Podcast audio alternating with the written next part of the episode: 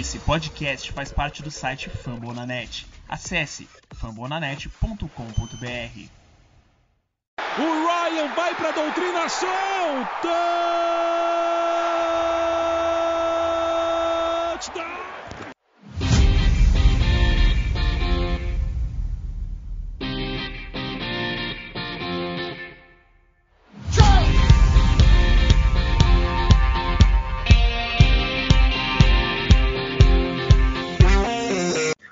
Pessoal, fala nação Rise Up. É, mais um, é, tá no ar mais uma gravação aqui do Falcons Play Action. É, dessa vez, hoje a gente, no episódio 51, a gente veio trazer um pouco para vocês é, um pouco dos prospectos do, de linha ofensiva, tanto de interior quanto de ponta de linha ofensiva. É, então a gente vai trazer alguns nomes. É uma posição que o ano passado deu bastante trabalho para os Falcons, né? De certa forma, fizemos umas apostas mais rodadas mais baixas do draft, né? Ali de dia 2, 3, se não me engano. Acho que a partir do dia 3.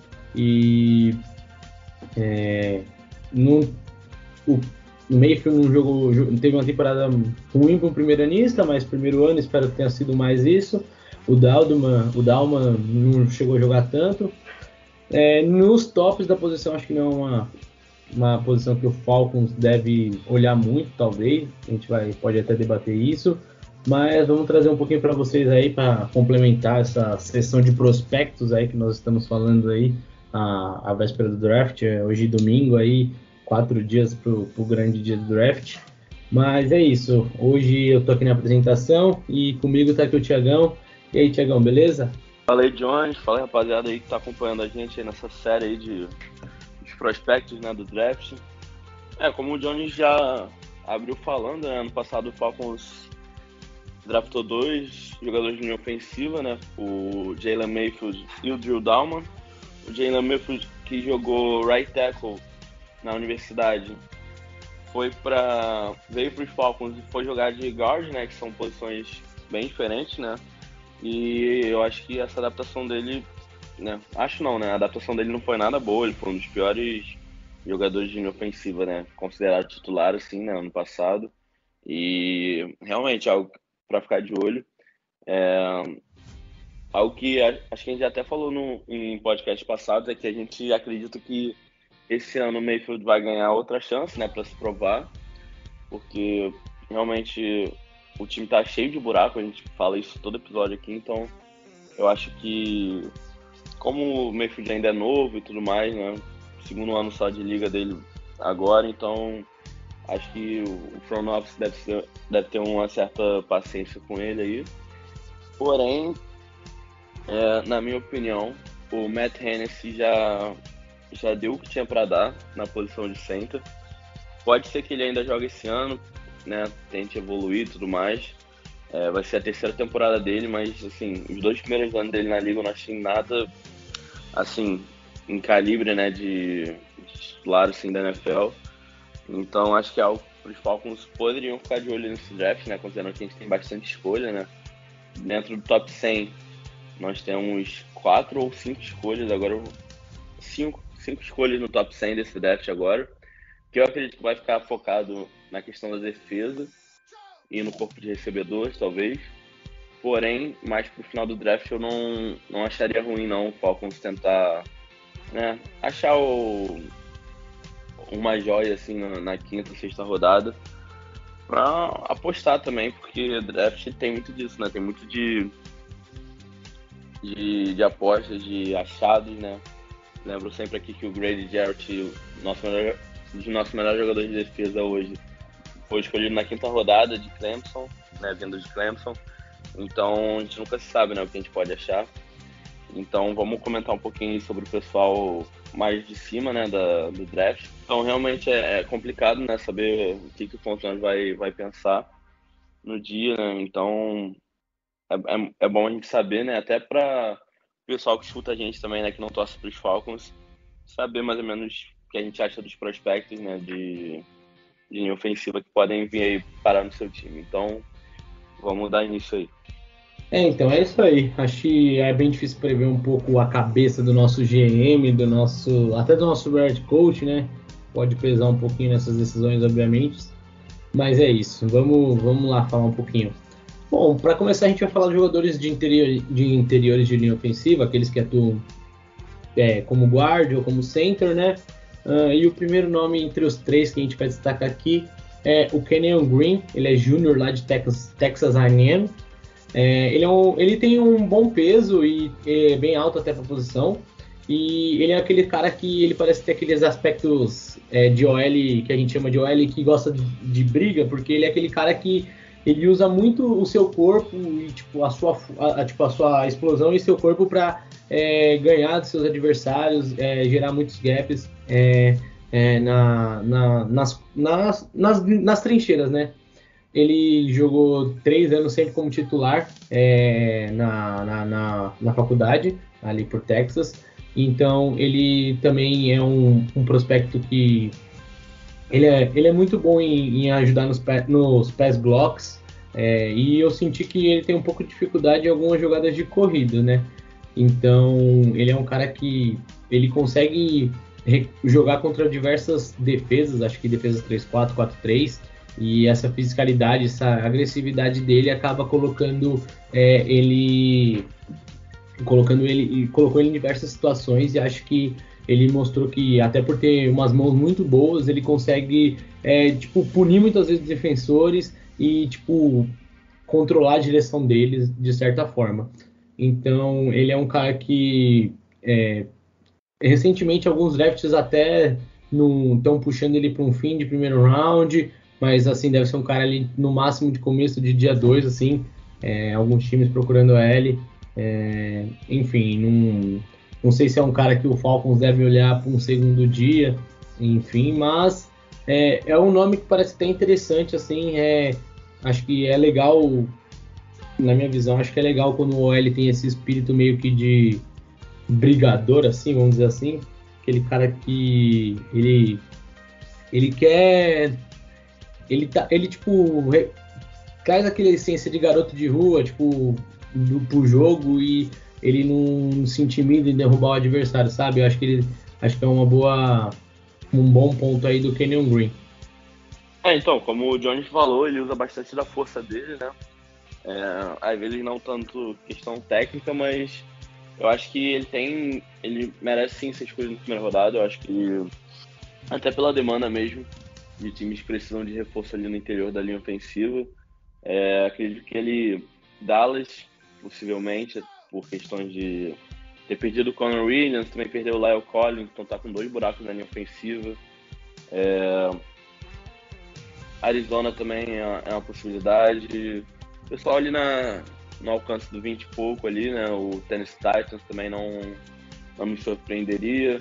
Cincinnati Bengals talvez, mas Cincinnati Bengals também trouxe, já trouxe o L na Free Agency, então não sei, né? Porém, do Kenyon Green, sim, eu acho que o Jones resumiu bem, ele realmente, tipo, tem, tem essa questão desse impacto dele, dele partir pra cima mesmo. Mas é aquilo que a gente sempre lembra, né? No college, às vezes, o cara é um monstro, é um bully, pô, arrasa com os caras. Quando chega no, nos profissionais, não, não, não, tem o mesmo impacto, né? Começa a ver que todo mundo é maior, mais forte, mais rápido. E aí, enfim, tem essa questão da adaptação. Eu acredito que o Kenyon Green vai, vai se adaptar bem na NFL. Eu acho que, né, vindo de primeira rodada, já deve, já deve ser colocado para para ser titular logo, logo de cara.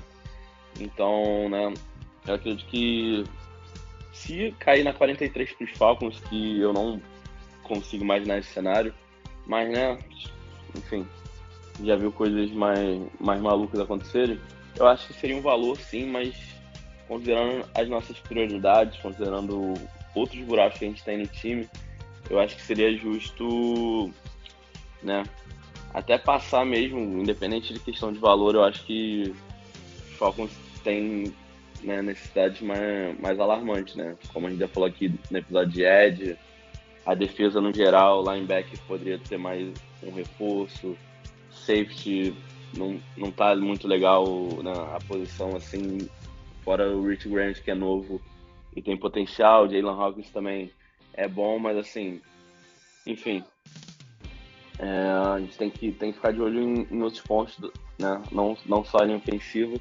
até pelo que eu falei no começo, eu acho que o Jalen Mayfield ainda vai ser titular da posição esse ano. E eu, eu acho que o Falcons tem que estar olhando mais para um center agora do que um, um guard, né? Que é o caso do Kenyon Green. Porém, é, como o John citou, ele tem bastante versatilidade, então não duvido também de algum time draftar ele e, e né, tentar fazer essa transição para center, que eu acho que ele conseguiria tranquilamente. Inclusive, acredito que no college ele, ele já tenha jogado, né? Ele que jogou em mais de uma posição na linha ofensiva. Porém, né, a gente nunca sabe, tudo depende muito da, do time que vai trazer e da, da situação. Bom, acho que eu tinha falado do Kenny Green, é isso aí. É, então, só para adicionar, ele foi um recruta 5 estrela, vindo do high school, e vai ter 21 anos do draft, né? Uh, ele não foi tão bem no combine no geral, ele tem um raso de 5.53, mas enfim, é, a gente sabe que às vezes esse, muita, muitos times levam em consideração às vezes esses testes físicos, mas para um OL é muito complicado, né? Mas acho que o Kenan Green é, realmente é uma escolha que já se encaminha para ser a primeira rodada da NFL, então a gente pode com certeza é, esperar que não se impressionem se ele tiver ali na, naquele range quase fim de primeira rodada, algum time precisando de OL é, vai atrás dele. Agora a gente, o segundo nome que a gente separou para trazer para vocês é o Zion Johnson, ele, ele que vem de Boston College, ele é redshirt senior Bom, ele é também um OL que tem uma boa altura e um bom peso, né? Tipo, em alguns momentos ele consegue ser explosivo, veloz. É, ele joga com bastante inteligente, ele já foi left tackle, então ele tem bastante versatilidade. É, se um dia um time precisar que ele saia da posição ali é, do miolo da, da linha ofensiva, ele consegue ser um left tackle e, e, lógico, não é, não é a função principal dele, ele não vai conseguir é, talvez você dá o, o seu melhor jogo ali, mas é, a gente conhece que muitas vezes na NFL o jogador ele aparece numa ele aparece numa OL, a OL começa a machucar, então é um cara que ele pode ser muitas vezes improvisado e a gente sabe que na NFL acontece muito isso com jogadores. Você às vezes draft um center, um guard, é, talvez pelo best player available e aí você precisa usar ele em uma outra posição porque você já tem um titular mais mais mais foda, né? Vamos dizer assim. Então, ele. Mas ele tem esse, essa questão de jogar como left tackle e. E, e, tipo, isso é muito. Na minha visão é bom. Eu gosto de jogadores que atuem bem, não só em uma área do campo. E, então, acho que isso pode ser um. É, pode ser bom. E por ele ter jogado de left tackle, ele é dono de um. Ele, ele, ele, é, ele tem um bom trabalho de pés e ainda mais trazendo para uma posição de guarda. Então, acho que é, por ter muito essa dinâmica de ter que encarar um adversários mais rápidos, né? Como muitos Eds são, que dão mais trabalho para os jogadores de ponta de linha, ele acaba. É, ele acaba, tipo, ele acaba tendo um jogo de pés muito bom mas ainda assim é, ele sofreu, eu, eu senti que ele sofreu muitas vezes contra jogadores bem, bem rápidos de defesa, tipo Eds muito, muito rápidos, ele, ele sofreu é, bastante, mas acho que trazendo isso para guard, é, ele pode, essa versatilidade dele pode ser muito útil é, em muitos times. E no geral ele, ele ajuda bem em jogo corridos, em algumas situações lá de Boston College ele consegue abrir alguns gapzinhos, mas no geral acho que é isso. Ele é um cara que ele vai te. Ele vai, vai ser um guard ok ali. É, e talvez ele pode te dar essa versatilidade na, de jogar nas pontas. E também muitas vezes ele vai poder, tipo, te. Como que eu posso dizer a palavra? Ele pode preencher esse buraco como left tackle, assim. Apesar que na NFL, muitas vezes, talvez um rookie improvisado fora da sua posição de origem pode ser um, um risco, mas a gente. É, é, a gente pode acabar vendo. Então, se um dia você for pro seu time e você tá vendo um jogo e você vê lá o Zion Johnson na ponta da linha, não estranhe porque ele já cumpriu essa posição em algum momento do college. É, então, foi até engraçado o Jones comentar, porque o pouco que eu vi do Zion Johnson me lembrou muito o Elton Jenkins, jogador de Green Bay, que eu lembro que na época do draft ele jogador de segunda rodada, inclusive, e para mim foi um estilo absurdo do Green Day, Green, Bay. É, e o Elton Jenkins, para quem não sabe, né, foi draftado como center. Aí quando chegou na NFL jogou de guard, porque eu tinha o Corey Lindsay no time. E hoje, se você procurar, você consegue achar foto do Elton Jenkins jogando nas cinco posições da linha ofensiva. Em, obviamente, momentos diferentes. Então é um jogador com muita versatilidade e eu acho que o Zion Johnson tem disso, né? Como o Jones comentou. E Boston College, para quem não sabe ou não lembra, é a universidade que jogou Chris Lindstrom e também a universidade que jogou o irmão dele, o Alec Lindstrom. E para né, fazer uma menção honrosa aqui rapidinho, o Alex Lindstrom, ele né, tá declarado para esse draft, né? Ele provavelmente vai ser draftado. Pelo que eu, eu vi, ele tá cotado ali para sair entre a terceira e a quarta rodada.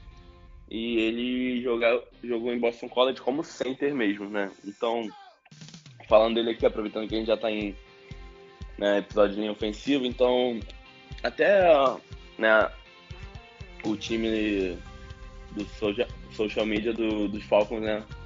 Fez uma menção a Alex Lindstrom e tal, por ele, né, a história dele com o irmão e tudo mais. Foi né, draftado na primeira rodada de 2019, escolha 14 geral do draft pela gente, né? Então, quem sabe, né, um reencontro de irmãos aí. Até porque quarta rodada, acredito que o time já vai ter, né? Já, já vai ter reforçado bastante a defesa, então acho que seria um, bom alcance ali para tentar apostar num center novo, até porque como eu disse, como eu disse e, repito agora, o, Matt Hennessy para mim não não não me não me agrada como titular do time, então talvez uma aposta aí no né, Boston College que já tem uma história boa em produzir linha ofensiva, então é um outro nome aí para ficar de olho, né? Companheiro de time é Zion Johnson. E Boston College, né, para quem não sabe, também é é a faculdade do nosso antigo quarterback Matt Ryan, mas enfim, isso não vem ao caso. É, mas é isso aí, cara. Zion Johnson, muito versátil. É, no começo ele estava sendo cotado muito final de primeira rodada ali, era quase sempre no Bengals. Agora eu não vejo mais ele passando do, dos Cowboys e eu acredito que ele ainda vai subir mais um pouco. E é um nome para ficar de olho aí até talvez para os Chargers na 17 né? Apesar dos Chargers estarem precisando de um right tackle, no caso, depois da saída do Brian Bulaga. Mas, enfim, é, é um jogador muito, muito bom, então... E que, né, ele tem uma... Como é que fala? Um, uma, um vetor positivo, né? O valor dele só tem subido no draft, diferente de alguns outros jogadores.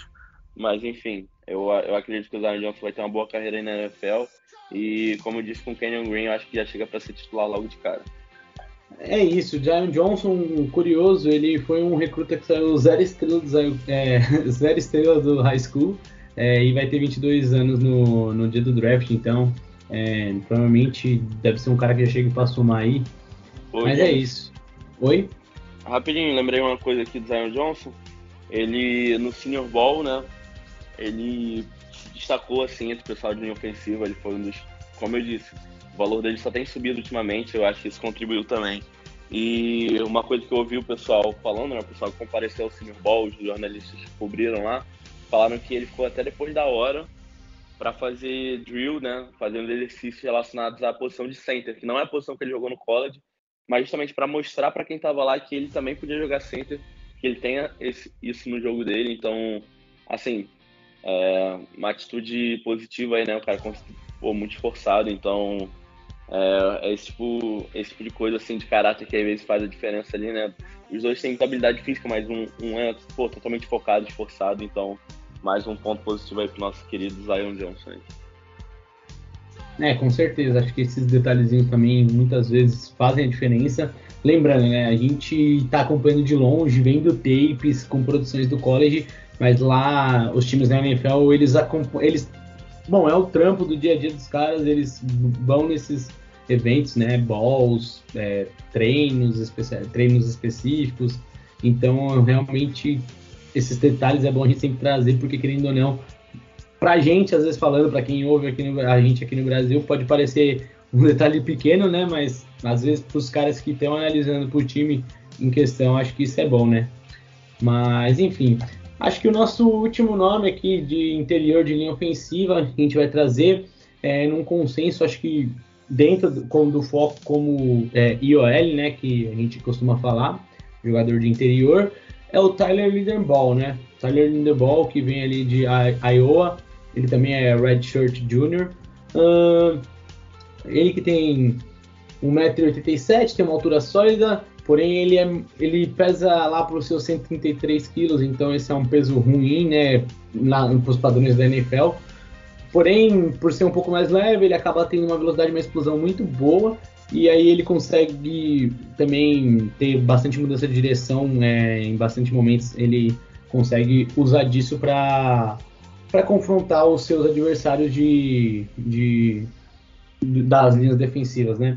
É muito bom reconhecendo é, o tipo de jogadas que as defesas vão fazer, então é, ele consegue entender o que cada front que ele enfrentou no college é, vai fazer, se eles vão vir para uma blitz, vai ser um, se eles vão se preparar mais com passe, então ele consegue ele consegue ler isso bem e reagir muito bem, então acho que ele é é muito é muito bom. O, outra coisa que também que eu acho que é um diferencial dele por os outros dois que a gente falou é que ele é muito bom em situações para gaps de corrida, né?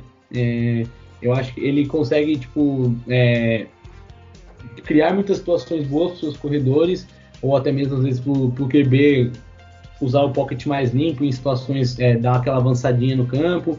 Então ele também consegue ter um pouco um pouco desse desse jogo de, de afetar o jogo corrido, ajudar o jogo corrido ou criar é, um, um, espaço ali, né, às vezes na, dentro da OL com seus marcadores é, e tudo mais. E acho que no geral é, ele tem, tem tudo ali para sair no meio da primeira rodada, tem uma carinha ali talvez de Ravens.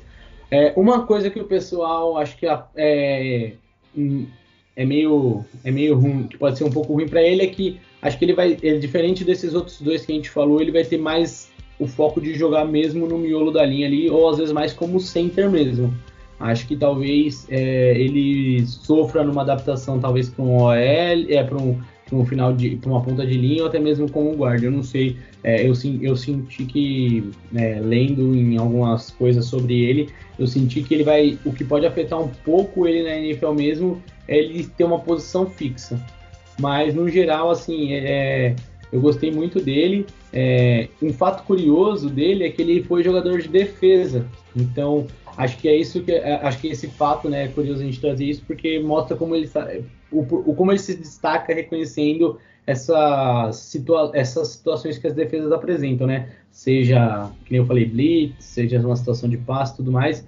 Então, eu acho que ele é, é muito, ele é muito bom nisso, mas no geral, é, acho que ele não fica muito atrás do, dos outros dois, e acho que na questão de confrontos na trincheira, e ainda consegue adicionar um pouco desse, desse, dessa situação de ajudar o jogo corrido e muitas vezes ganhar com mais facilidade do, dos ideais adversários. Então acho que é isso. Acho que o Linderball ele confirma como um nome forte ali é, do, o nome mais forte, acho que como interior. Pode ser que, às vezes, por questão de gosto, alguém prefira um dos outros dois, mas no geral, acho que é meio que um, um nome certo ali de primeira rodada. Acho que se eu fosse te fazer uma aposta que só, só um dos, dos homens de meio de defesa ali, ou meio de linha ofensiva fossem selecionados, eu acho que o Lindeborg seria esse nome.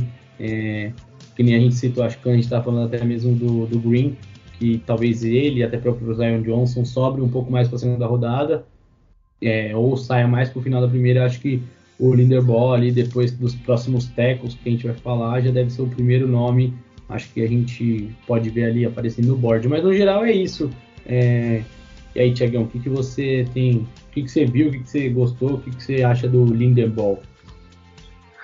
Cara, então, se você não falasse, eu, eu já tinha isso preparado, mas eu vou reforçar aqui realmente algo que preocupa o pessoal é a questão dele só ter jogado, não só ter jogado, né, mas ele ser um center center, no sentido de que é a posição dele e potencialmente mudando ele dentro da linha ofensiva pode ter, né, consequências negativas, né.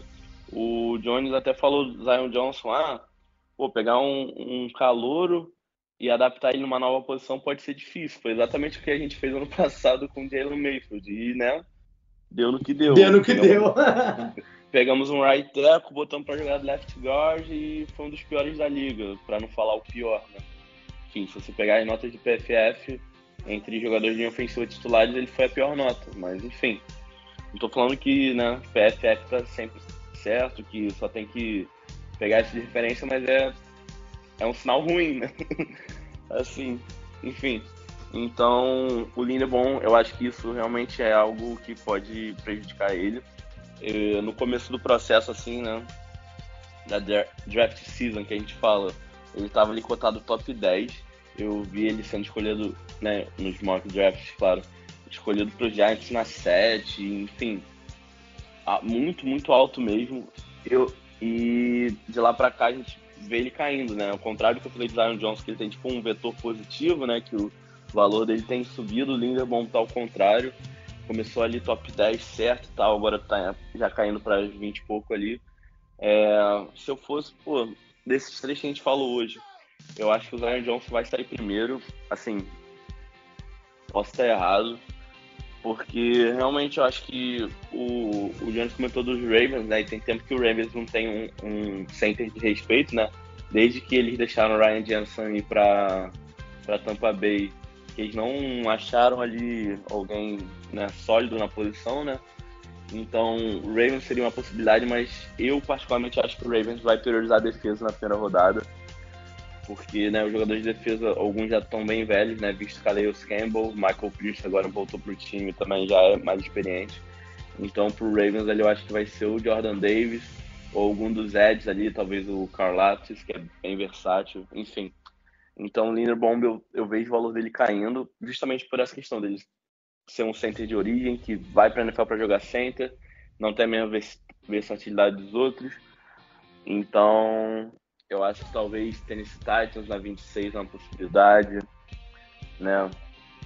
Cincinnati Bengals, talvez, não sei.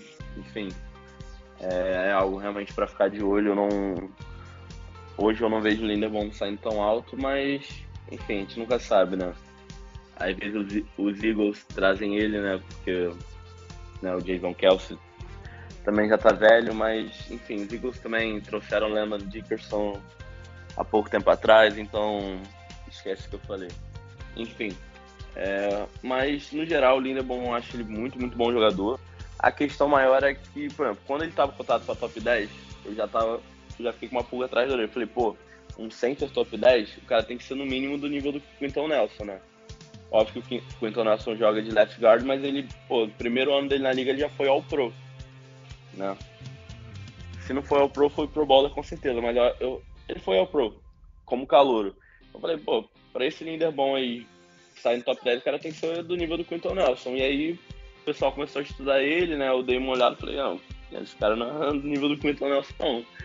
Por melhor que ele seja, por, por mais sólido que ele vai ser na NFL, eu acho que, pô, pra pegar um, um jogador de linha ofensiva, né? Interior de linha ofensiva, alto desse jeito, é, o cara tem que ser geracional, o cara tem que ser, pô, diferenciado. E não acho que é o caso dele, não que ele seja ruim, eu só acho que ele é um jogador sólido, que vai ser um center sólido na NFL.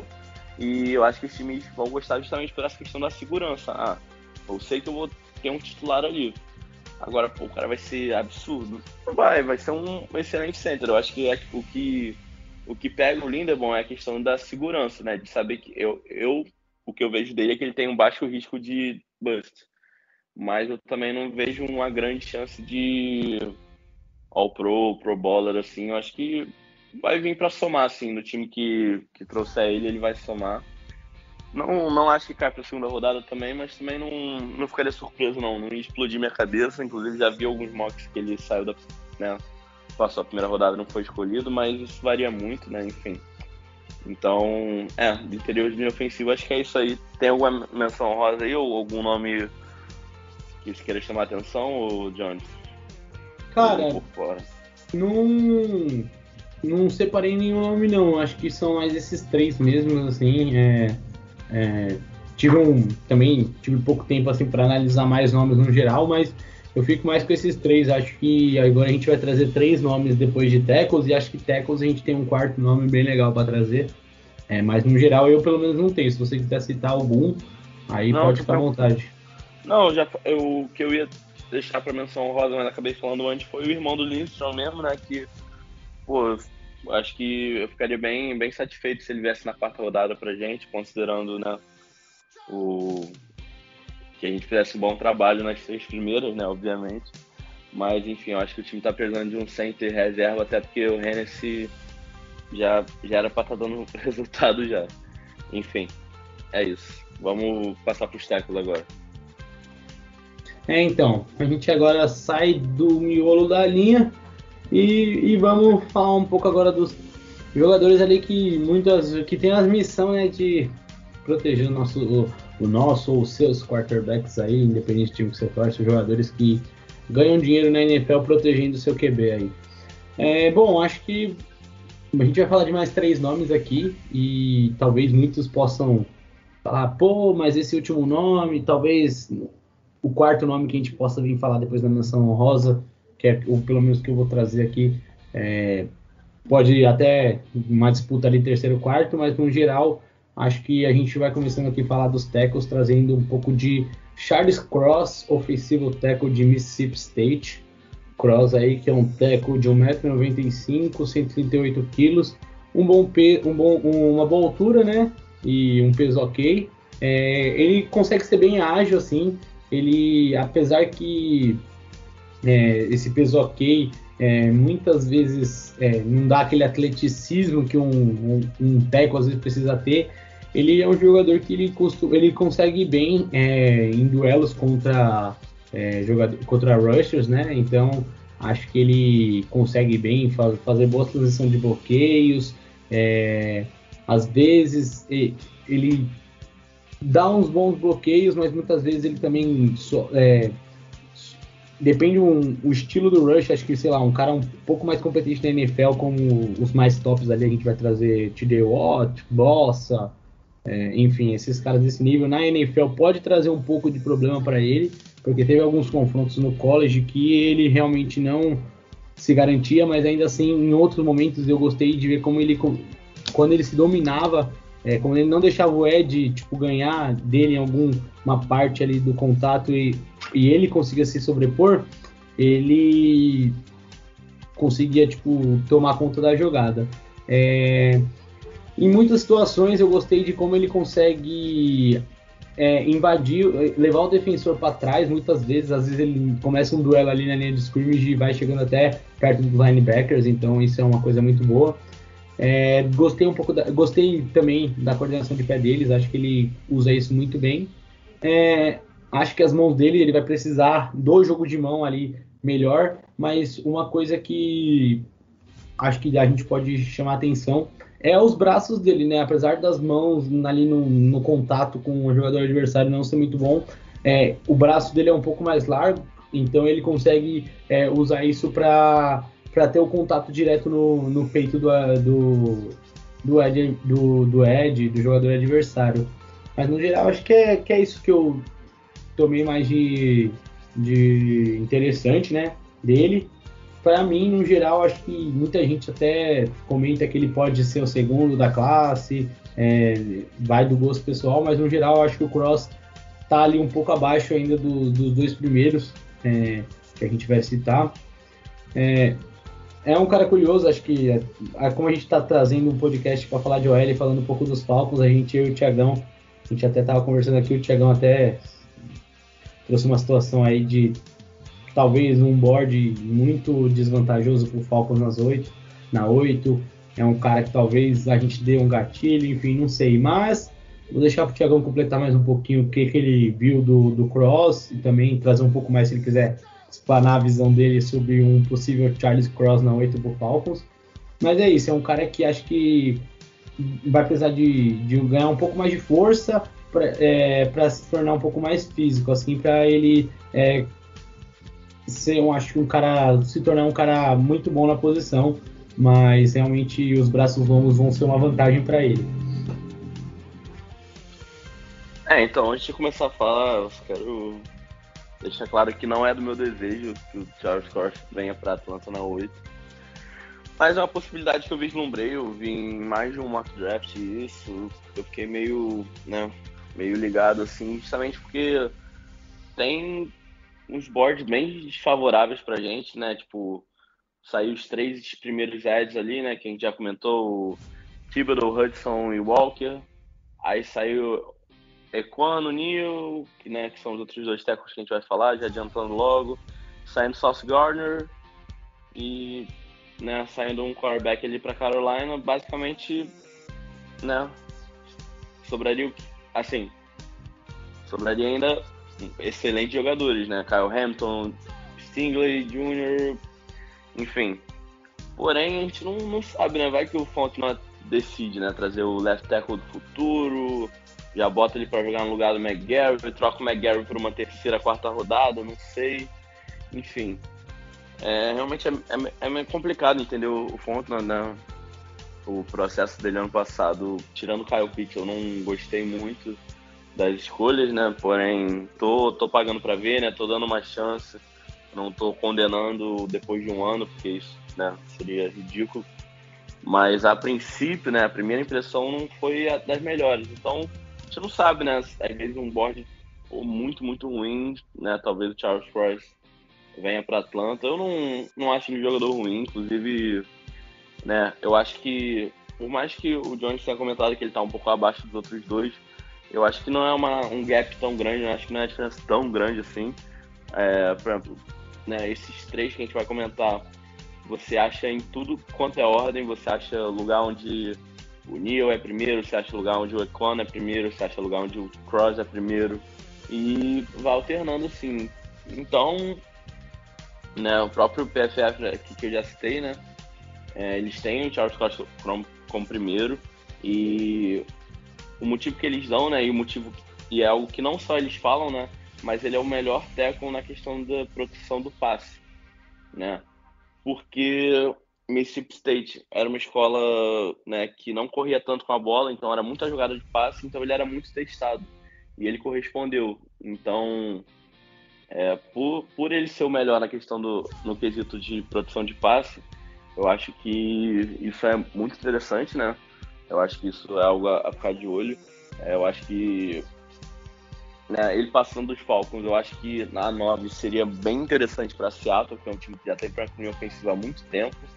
Porém, ao mesmo tempo que é um time que tem problema com linha ofensiva, é um time que também não liga muito para linha ofensiva. Então, né, Seattle, para quem não sabe, né, tem a 9, mas na segunda rodada tem a 40 e a 41, por causa da troca do Russell Wilson. Então não ficaria surpreso se Seattle esperar um pouco para pegar um, talvez um Falele, né, na, na 40, que é um, né, fazendo a menção rapidinho, é um tackle muito grande, né, um, ele é imenso assim, então é um cara que ganharia bastante ali no tamanho físico na, né, na questão da força física, né, do impacto dele e tudo mais. E mas enfim, voltando para Atlanta, é, assim, eu ficaria surpreso, mas eu estou me preparando psicologicamente para o Fontenot me dar esse susto aí, entendeu? mas eu particularmente não, não tenho essa vontade, não é algo que eu queira, né? Só para deixar isso claro de novo aí para o pessoal não não ficar revoltado achando que a gente está pedindo Charles Cross na 8, porque não é isso, só uma possibilidade aí que fica no ar, né? O pessoal, né? Porque Atlanta Falcons é, é aquilo, né? A gente acha que já viu de tudo, que está preparado para tudo, e o time vai lá e, e, e, arranja jeitos novos de nos decepcionar. Então, fiquem ligados aí. Enfim. Bom, aí, né, acho que vale lembrar né, que a gente dá um parecer aqui com um pouco que a gente gosta. Acho que também é, cada um pode citar, igual o Tiagão falou, é muito difícil a gente. Tem, tem posições que a gente não tem como adivinhar como que cada board vê, e às vezes é vai de situação para situação.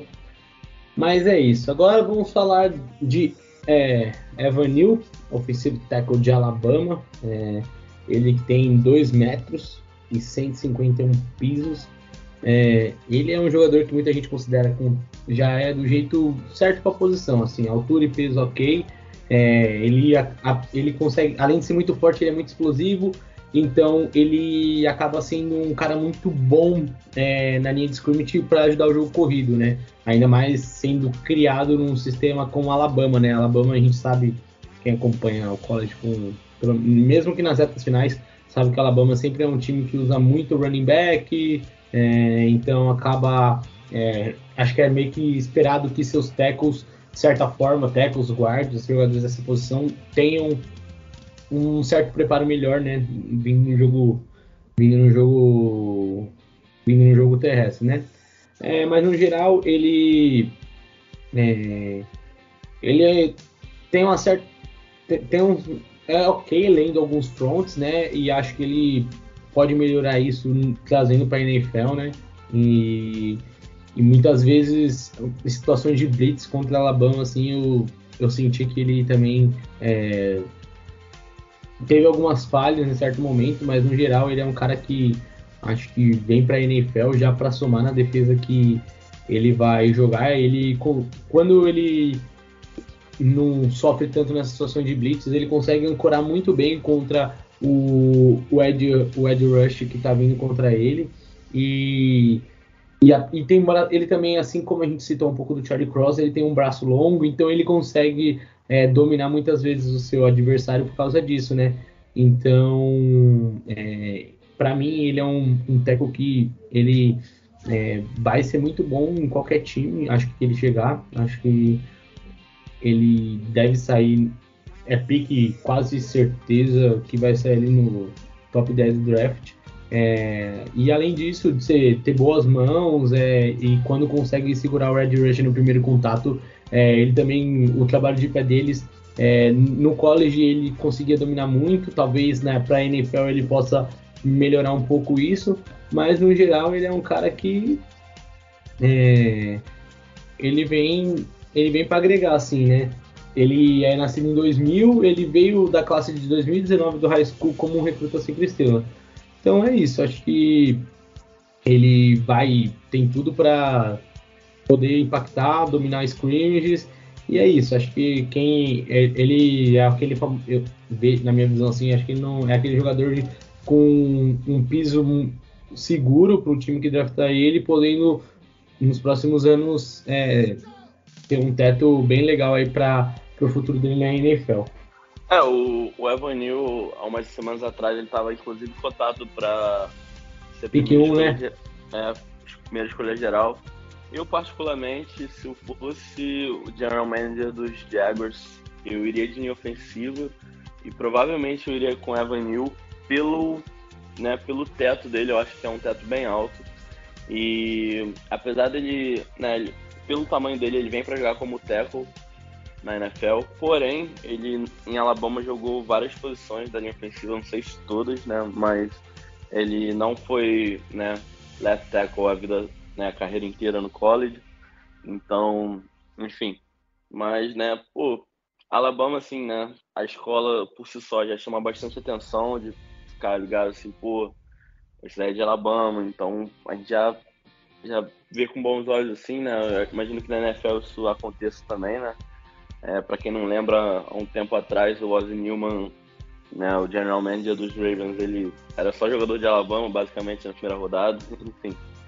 E Mas... acho que acho que não dá para dizer que talvez ele não tenha um pouco de não teve um pouco a experiência de como é enfrentar uma defesa de NFL, porque eu acho que se a gente for é, pegar todas as 32 defesas, pelo menos da última temporada, e colocar aquela de Georgia no papel, eu acho que já dá para dizer que é um bom teste pro e ele disputou uma final contra os caras, então acho que realmente é. também dá para dizer que ele tem uma leve experiência com uma defesa naipe de NFL, assim, com certeza.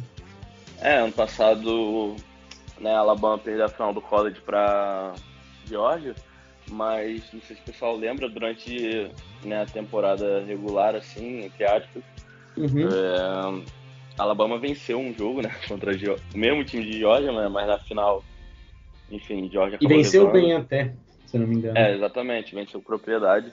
E para quem não viu a final do college, eu particularmente eu não acompanho muito, né, os jogos do college durante a temporada, eu vou ver depois, né, analisando os prospectos do pessoal. Mas eu tento sempre assistir a final e esse ano, tipo, Alabama teve vários momentos em que parecia que a Alabama ia levar. Então, né, o time, pô, né, o Evan jogando em Alabama, o nível de competitividade é maior, né? Porque a gente fala muitas vezes do pessoal de escolas menores, né? Que enfrenta um nível de, né? Às vezes jogadores não tão badalados, então, enfim, é, jogando em Alabama ele né, enfrentou o Trevor Walker, enfrentou, enfim, outros nomes aí que, de escolas grandes e tudo mais. Então, eu acho que o Evan Neal, eu particularmente acho que ele merecia ser a primeira escolha, porque pela questão dos Jaguars, eu não acho que o Cam Robinson sobre a franchise tag tem que te impedir de draftar o, o Neal. Porém, aparentemente, os caras estão muito apaixonados no Trevor Walker, né? Então, eu acho que ficaria entre o Trevor Walker e o Aidan Hudson. Porém, eu, na posição de GM dos Jaguars, eu iria de linha ofensiva. Eu acho que é algo que é mais urgente ali do que a posição de Ed. E acho que o Evan é um excelente prospecto, eu acho que o teto dele é super alto. E eu particularmente acho que ele vai ser um New York Giants. Eu acho que ele vai sair na número 5 ali. Só deixando aí, se a galera quiser né? Enfim. Tá, tá lançado aí, minha previsão é o Evanil saindo na 5 pro New York Giants. Eu acho que talvez, assim, né? A gente não sabe a cabeça do GMs, mas esse é um cara que eu acho que a, a não escolha dele pelo Giants na 5 talvez pode mudar um pouco as coisas do draft. Não sei se talvez os Panthers estão esperando sobrar tipo ele, ou somente ele na 5 ou na 6, né? E aí deixar de pegar um futuro quarterback, enfim é bem curioso a gente parar para pensar algumas coisas assim, mas é, acho que pode ser talvez uma pique que, considerando que hoje a gente veja os, os Panthers pegando, sei lá, um QB, independente de quem for, e aí ele disponível nas seis, muitos planos, talvez eu acho que a, a, o nome dele, assim, a, estar disponível nas seis pode mudar algumas escolhas, tipo um dominó de escolhas a partir dos Panthers, né? Enfim, acho, não sei se você também vê um pouco assim, se, é, se ele não é um cara, mas enfim, no geral, acho que eu, ele pode começar um dominózinho involuntário ali se o Giants pega, sei lá, o Tim Bodô, ou até mesmo o Ecoano, que é o nosso próximo nome e tal, vai ser bem curioso. Realmente, esse, esse, acho que esse draft vai ser bem legal por isso, vai ser uma escolha pode realmente mexer num restante de uma certa forma. É, como eu, eu já falei, já falei com o Jones fora da gravação, né? É, eu acho que o Panthers vai de quarterback independente de qualquer coisa. Eu acho que o Panthers só não vai de quarterback se o time fizer uma troca para cair no draft. E mesmo assim, né, supondo, sei lá, que o time caia para 20, 20 e pouco ali, eu acho que o time ainda vai draftar um quarterback depois.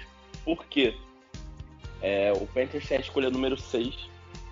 Só que depois de escolher a número 6, a primeira escolha deles é a 132, geral porque eles trocaram a segunda rodada pelo Sam Darnold e a terceira rodada pelo CJ Henderson. Então, né, eu acho que a seis ali, ou eles têm que tentar um, um quarterback, porque Sam Darnold sem condições, ou trocar e mesmo assim tentar um quarterback, porque eu acho que eu acho difícil o time de, de linha ofensiva, mesmo sendo uma necessidade enorme, né?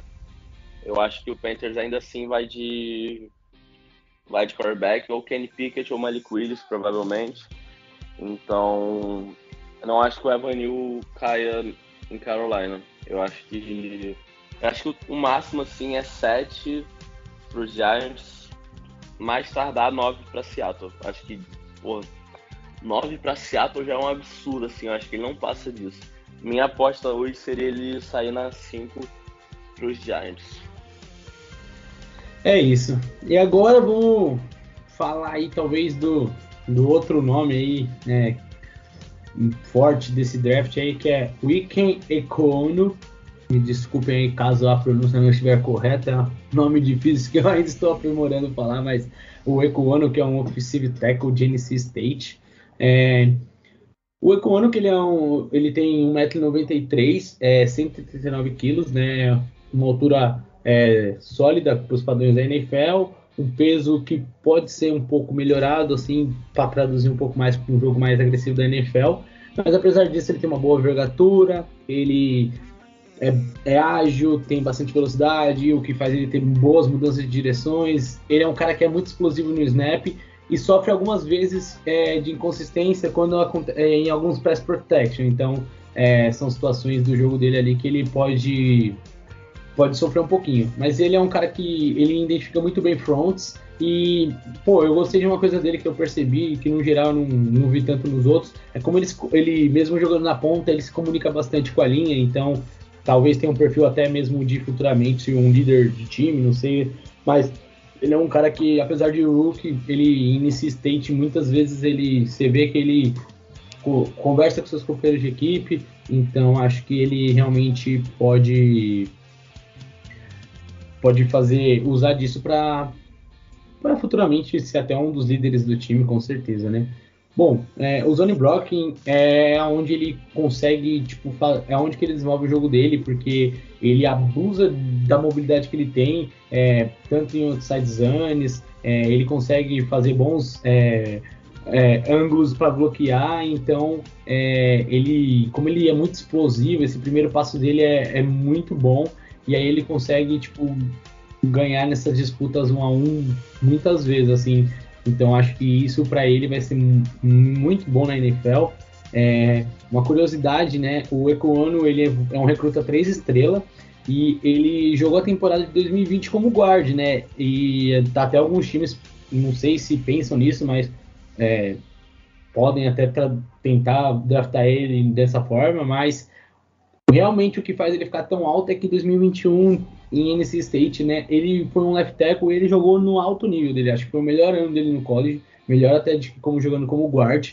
Então ele deve chegar já a ser titular, independente do time que drafte ele. Acho que qualquer linha ofensiva tem um espaço para ele. E, e assim, ele principalmente jogando na, na posição de left tackle, é, que acho que talvez só o Miami que, que jogaria ele para right tackle, né? Porque o Tu é canhoto, enfim. Mas é, ele também acho que é um pouco daquele cara que ele traz aquela agressividade do, do jogo de futebol americano de rua, né? É bem forte. Mas acho que é isso. Acho que a, essa mistura de, de ser um cara que consegue ser muito móvel, de ter umas boas mãos e ser agressivo, faz ele um bom nome para a NFL. E acho que assim vai ser um detalhe ou outro técnico que ele vai precisar mudar para chegar na NFL. Mas no geral é um cara que também Aqui já posso dizer que é um que foi muito cotado em top 10, mas pode escorregar um pouquinho. Mas considerando talvez os Jets tenham duas escolhas, talvez é, não sei se o que, que, eles possam fazer e de defesa e wide receiver, mas é um cara que talvez é, deve morrer aí nesse gap aí de no máximo 10 a 15, mas é um cara bem cotado, assim, vi bastante mocks com ele saindo ali no top 10, é, inclusive.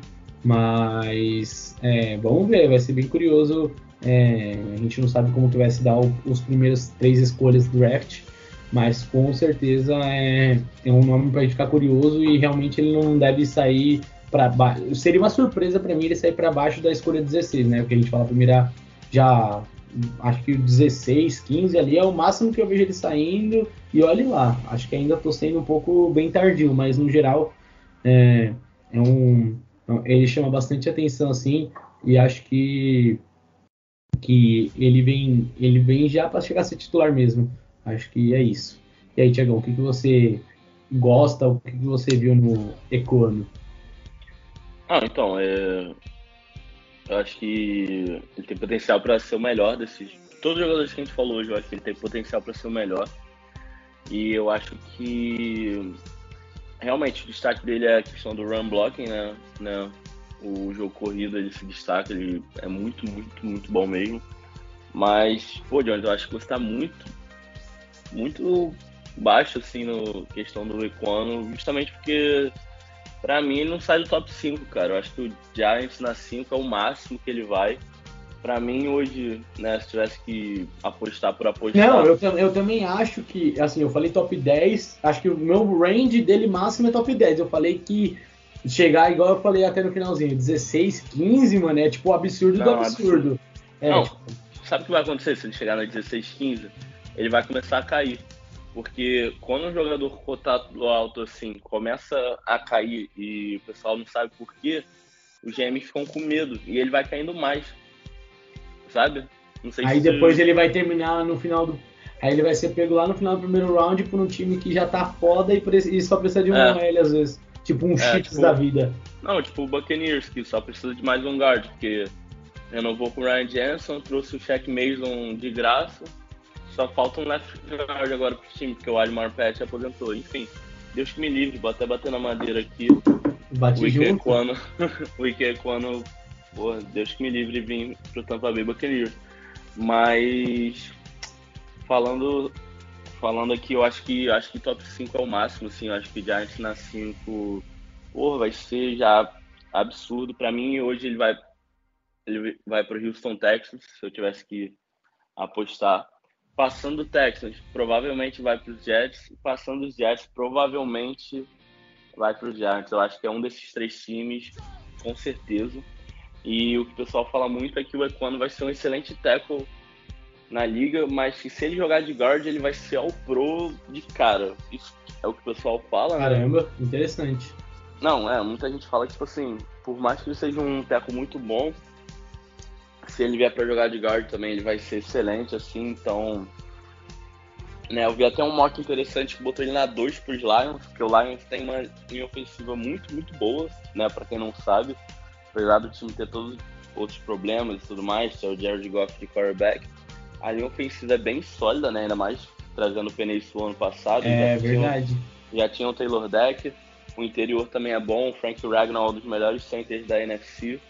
Então, e os dois guards que eles têm são bons, mas às vezes trazendo um Equano vai elevar ainda mais a linha ofensiva deles. Já tem o Jordan Swift no backfield, então assim. E tem um grupo de recebedores até que, o, apesar do Golf QB, é um grupo ok que dá para trabalhar, então realmente pode ser uma boa estratégia, não Você falou assim pensando, acho que é. não duvidaria muito não. É, não. Só para deixar claro, eu não tive ideia não, eu vim ah, não, é, tipo, é que você trouxe a ideia pra gente debater eu, aqui. É, eu, eu vi num mock, mas eu acho muito interessante também, o torcedor dos Lions que escuta a gente, é, ficar ligado que eu acho que, né... Pode ser um nome sei, aparecer assim, pro, jogando, pro jogando no ar, né? É. Uhum. Porém, é aquilo que eu falei, eu acho que o Giants na 5 é o máximo, eu acho que ele não passa dos do Giants. E ele é um que, pô, se viesse pros Falcons, eu não acho que ele chega na 8, né? Eu já deixei isso claro aqui. Mas se ele viesse para os Falcons, diferente do Charles Cross, eu não ficaria tão. Né? Como é que fala? Tanto ele quanto o Neil, você acha que seria, tipo. É, okay? eu não ficaria tão decepcionado. Você claro entenderia que, que, é o valor tá muito forte ali, né? Sim, sim. É, né? Porque um Malik Willis na 2 muda tudo, né? Uhum. que certeza. é uma possibilidade também aí, torcedor dos Lions. Mas, enfim, então. Então o Equano, pô, pra jogar no lugar do Mayfield às vezes, né, já, enfim, será? Hum, não vejo não, não vejo acontecendo, mas, enfim, acho que seria menos pior do que um Charles Cross, assim, que talvez, pô, porque o Charles Cross é left tackle de origem, eu não sei se ele ia se adaptar tão bem para jogar de right tackle, enfim. É, mas Equano, para mim, um excelente jogador, já hoje já vem para somar é, diferente do Neil, que eu acho que ainda vai melhorar, eu acho que o Equano hoje, se ele mantiver o nível de jogo que ele tem hoje, para os próximos anos, ele tá bem já. Mas é isso. O que eu tinha falar de, do Equano é isso. E eu fazia uma, uma, menção honrosa, eu acho que eu sei de quem o Jones vai falar, então eu vou evitar. Uhum. É, eu falei ele, eu já falei, é um jogador que se destaca muito questão de tamanho, né? Ele é imenso. E o Bernard Raymond, que ele é europeu, né? Começou a jogar futebol americano no high school. É Tyrande de origem, mas se adaptou para offensive tackle. Ele, ele é bem velho, né? Ele tem 24 anos já entrando na NFL, que para o pessoal que acompanha sabe que isso é uma idade avançada. É, mas porque ele foi servir no, no país dele, tinha serviço militar obrigatório. Eu acho que é Áustria, eu ia pesquisar aqui, mas comecei a falar, enfim. Eu acho que ele é austríaco, Bernard Raymond, e pode ser um, né, um projeto, assim. Eu acho que ele fica para a segunda rodada, mas não ficaria surpreso também se ele saísse no finalzinho da primeira, como o Caleb McGarry saiu pra gente em 2019, na 31, que para mim foi um reach, mas enfim. É, então esses dois aí, Daniel Falele e Bernard Raymond, dois nomes aí para ficar de olho. O Raymond, inclusive, ele sai bastante na primeira rodada em alguns mock drafts aí, o pessoal sabe. Então, é isso. Trazer esses dois nomes aqui e deixar o Jones falar sobre um outro nome aí que ele gosta também. Não, acho que um nome que eu vi bastante em muitos mocks e dei uma. escutei bastante por ele em alguns podcasts, spaces, e também, né? É, é o Trevor Penny, né? Apesar que recentemente eu vi que ele deu uma queda, mas ele parece ser um nome interessante. É, muita gente realmente, às vezes no começo colocavam ele acima do Cross, mas acho que hoje ele briga ali para ser o quarto, quinto nome da classe, mas é um cara é, interessante, de 22 anos. Ele é um cara que ele tem, ele é muito atlético e ele tem um, é, ele pode evoluir ainda. Só que ele vai precisar assim ser bem trabalhado na NFL. Ele vai chegar bem cru para a posição. É, então acho que ele vai ter que refinar seu jogo, é, dar, é, botar em prática esse potencial atlético que ele pode alcançar. E até o pessoal aqui do On The Clock, que é um pessoal que faz um guia maravilhoso, que a gente ajuda a gente a se preparar para nossas gravações, né? Eles até falam aqui, fazem um comentário sobre ele, que ele é facilmente comparável com um companheiro dele é, de faculdade lá de Northern Iowa, é, que é o Spence Brown, que foi uma escolha de terceira rodada para os Bills e teve um bom ano ano passado. Mas enfim, é, é mais um nome também, Trevor Penny, além do Falele e do. É, é, repete, por favor, o nome do, do outro cara que você falou, que eu não. Tô Raymond. Hoje, é, o Raymond e o Falele. Falele. Isso. Bom, acho que é isso, Tiagão. Acho que a gente conseguiu trazer um pouco do que são os prospectos de linha ofensiva, interior de linha, né? Ah, na linha no geral, né? É, provavelmente nomes que um ou outro, num, numa sorte aí, não sei como vai fazer o board bem para os Falcons, mas talvez acho que é uma classe que, dos que a gente falou aqui, bem difícil que alguém sobre. Acho que os Falcons vão dar prioridades em outras. Mas é isso, a gente chegando na reta final do, da semana para o draft. Acho que a gente traz mais uma posição para vocês. Espero que vocês é, tenham separado que, é, que a gente falou aqui, que eu e o Thiagão aqui gravamos com o maior carinho para vocês. Então é isso, acho que, bom, o Thiagão quiser já dar suas despedidas aí para a gente finalizar. Acho que queria agradecer mais uma vez aí, pessoal, que dá essa moral pra gente, que tá sempre junto aí. É, pô, linha ofensiva às vezes não é algo que chama muita atenção, mas é muito importante pro jogo, né?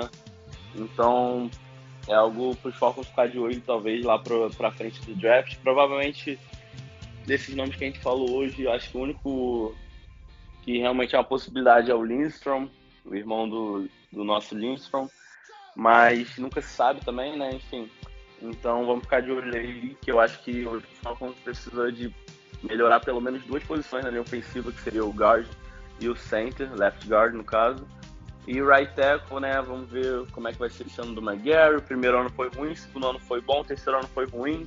Será que o quarto ano agora vai voltar a ser bom, né? Vamos ver. Então, obrigado aí pela moral, rapaziada. Obrigado, Jones, aí por mais uma gravação. Tamo junto. É isso, vamos torcer. É, tem bastante nomes, assim, jogadores bem mais crus que podem até pintar, né? De rodada 5, 6. Mas no geral acho que é isso. Valeu, Tiagão. Muito obrigado aí. Foi foi bom a gente trazer aí esses jogadores de linha ofensiva. É, obrigado a vocês que ouvem a gente durante todo esse tempo. Já batemos no último episódio de, de wide receivers, ou de Tyrants, 50 episódios. Então, bem legal, o projeto andando bem. E acho que é isso. Logo mais, é, além desse, vão chegar ainda running back, QBs e possivelmente um mock draft, mas e aí é isso, acho que obrigado, compartilhem mais esse podcast, né? Quando a gente. Para os seus amigos que querem saber um pouco mais, acho que semana de draft é sempre bom né, ver uma opinião diferente. Vale lembrar, a gente não somos analistas, a gente somos torcedores e fãs de NFL. A gente analisa as tapes né, dos jogos do college, estuda um pouco e traz um pouco da nossa visão, principalmente. Acho que é o mais importante o que a gente vê, né? Então, é sempre Pode ser que a minha visão, a do Thiagão, é diferente de quem está ouvindo em casa, mas é isso. Acho que é, é sempre importante frisar isso. Mas no geral, valeu. Obrigado, fãs da Bola Oval. Valeu, Nação Rise Up. Aquele abraço e tchau, tchau.